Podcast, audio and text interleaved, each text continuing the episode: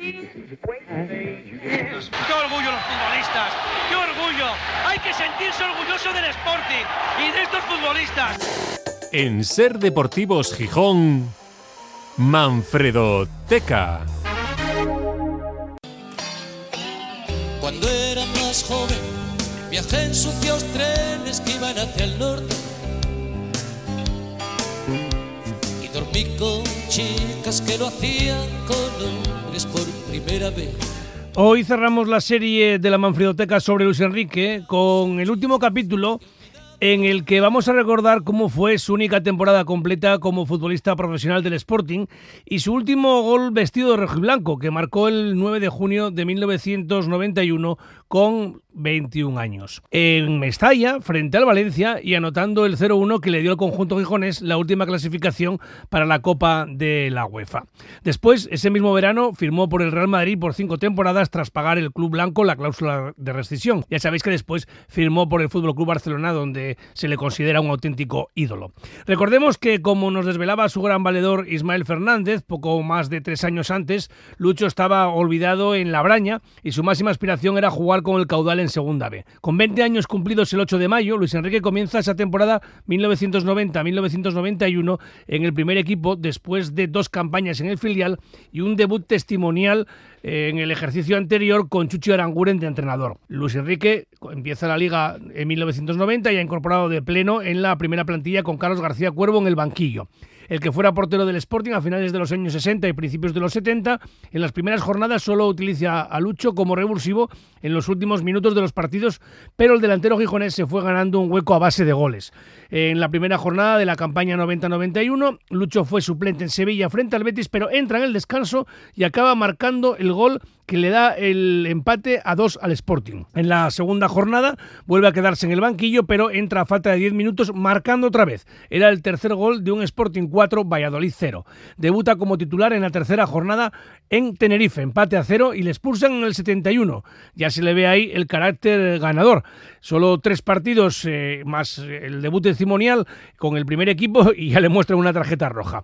El Sporting debió de recurrir esa amonestación, doble amonestación, porque veo en los archivos que en la cuarta jornada volvió a jugar frente al Athletic de Bilbao en Gijón, pero de nuevo como suplente, entrando a falta de 20 minutos con resultado final de 3-1, favorable a los asturianos. Por cierto, que en ese Athletic de Bilbao jugaba su actual entrenador, Ernesto Valverde, que normalmente actuaba como extremo. El debut de Lucho, saliendo de mano el Molinón, fue el 14 de octubre de 1990 en un Sporting 1, Atlético de Madrid 2. La alineación local estuvo integrada por Juan Carlos Ablanedo en la portería, en la defensa Pablo Díaz Estalla, Jiménez, Abelardo y Juan Carlos. En el centro del campo, Joaquín, Oscar Celada, Jordanov y Nilsson. Y arriba, Luis Enrique y Milan Lujovi. A partir de ahí, Lucho ya es titular prácticamente siempre. Más aún desde la jornada 12, cuando se produce el relevo del entrenador y llega Ciriaco Cano por García Cuervo. Lucho se convierte en indiscutible, el Sporting empieza a remontar puestos en la clasificación y el entonces joven futbolista rojo y blanco comienza a llamar la atención de los grandes del fútbol español. Lucho jugando casi siempre con el 10 o con el 11 a la espalda. El 9 era de Lujovi. Luis Enrique disputa esa temporada 91-92 un total de 43 partidos, 35 de los 38 encuentros de liga, o sea, casi todo, siendo titular en 27 y marcando 15 goles. Y además participa en 8 encuentros de la Copa del Rey, anotando 3 goles. Un momento que le dio mucho protagonismo a nivel nacional fue cuando rompió el récord de imbatibilidad de Abel Resino, portero del Atlético de Madrid. Fue en la jornada 26. Abel Resino llevaba 1.275 minutos sin encajar un gol, 14 jornadas con la portería cero y Luis Enrique le marcó en el Vicente Calderón en un partido que terminó con victoria colchonera por 3 a 1. Pero la noticia fue el gol de Lucho en el minuto 45, poco antes del descanso. Y ojo porque es un récord de imbatibilidad que aún se mantiene. Abel, de hecho, hace eh, unos meses salió al paso cuando se le quería adjudicar ahora a José Antonio Caro, el portero del Burgos, ese récord, que además es en segunda división, no es en primera, y no batió el registro porque sus partidos no fueron consecutivos, es decir, que alternó en la portería y eso es lo que reclama Abel como récord propio. Vamos a escuchar parte de un reportaje en Canal Plus al día siguiente de ese gol de Lucho a Abel Resino.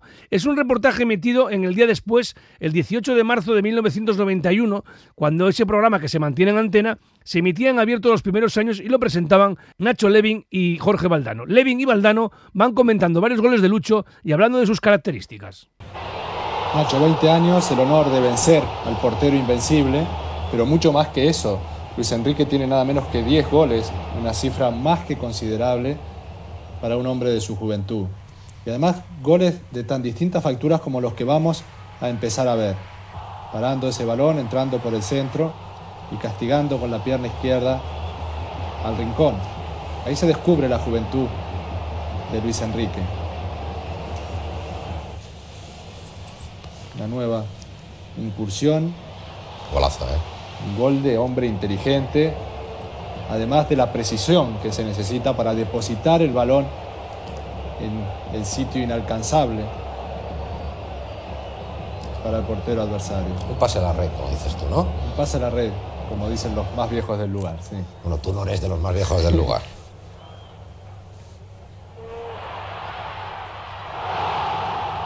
El honor incluso de meter goles en campos tan imponentes como el Nou Camp. Y Azubi. Y Azubi. El zurdazo desde muy lejos y el gol de este jovencísimo jugador asturiano que empieza a reclamar ya la atención de los jugadores grandes. Fíjate aquí, apto para la lucha y finalmente para la sutileza final. Está reclamando la atención de los jugadores grandes y de algunos ojeadores. ¿eh? En Madrid ya empieza a llamarla bastante la atención, Jorge. Sí, son muchos los equipos que están interesados en un hombre que muestra una extraña madurez a pesar de su reciente aparición en el primer equipo. Y más detalle de Luis Enrique. Muestras de su gran riqueza técnica. Hemos visto goles con la pierna izquierda, goles con la pierna derecha, su facilidad rematadora con la cabeza, incluso su capacidad para defender. Un hombre además de una gran movilidad que aparece extrañamente solo en los sitios más poblados y una cara con todo el futuro encima.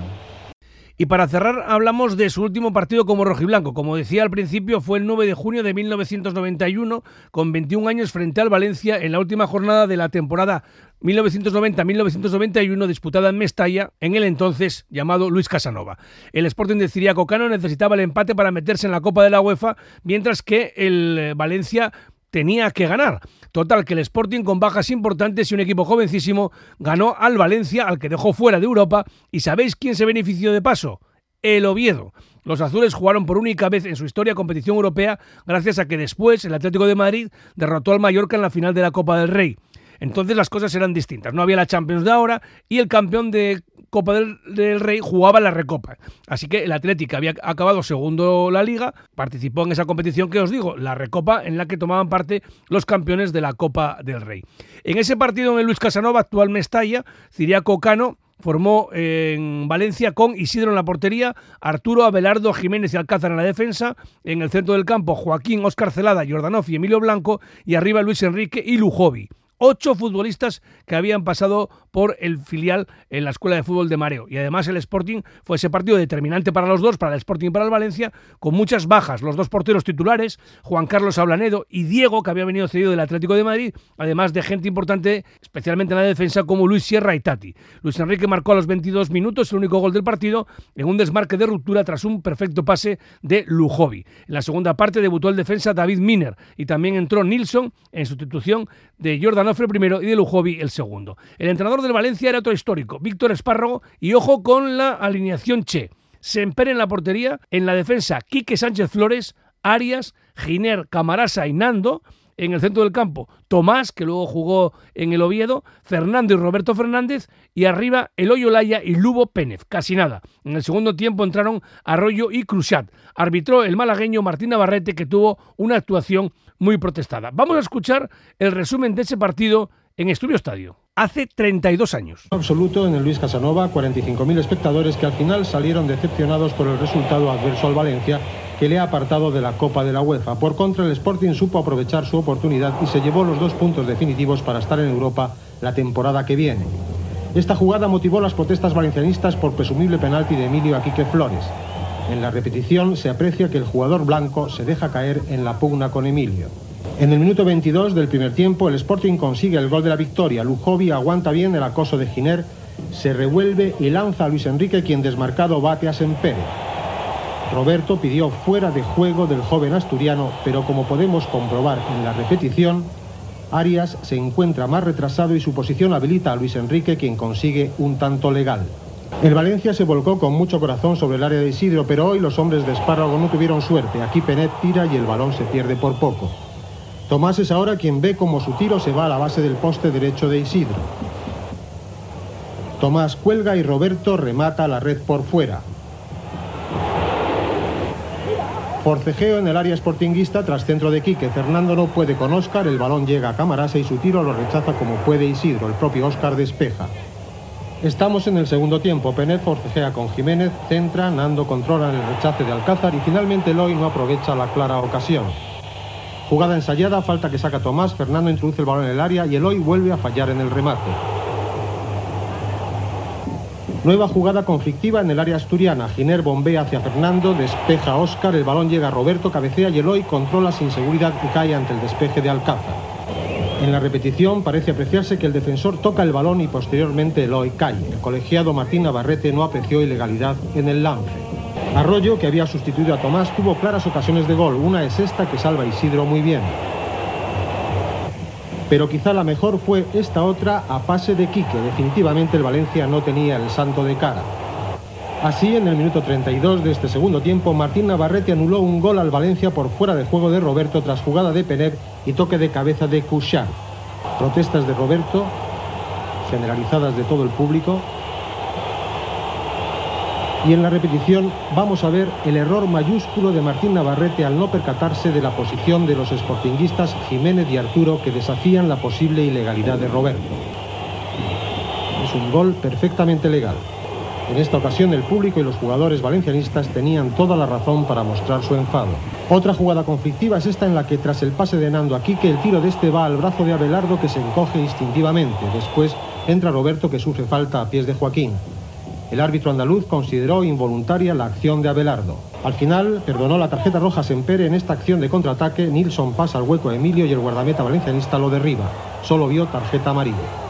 Atención a esa jugada polémica porque en cualquier caso el empate al Sporting le servía para entrar en la Copa de la UEFA y al Valencia no. La clasificación final, el Sporting acabó quinto con 44 puntos, sexto fue el Oviedo con 42 y séptimo el Valencia con 40 fuera de Europa. Y atención a esa temporada también de Ciriaco Cano eh, como entrenador del Sporting, a ese equipo tan joven porque el conjunto gijonés llegó además a las semifinales de la Copa del Rey, pero cayó eliminado por el citado anteriormente Mallorca, perdiendo los dos partidos, 0-1 en Gijón y 1-0 en Palma. Bueno, pues así dejamos este serial sobre la trayectoria de Luis Enrique desde muy joven, desde muy chiquito, hasta llegar a debutar con el primer equipo del Sporting. Llegamos ya a las 4 de la tarde, les dejamos con las noticias. Mañana vuelve a ser Deportivos Gijón ya con David González. Disfruten de lo que queda de día.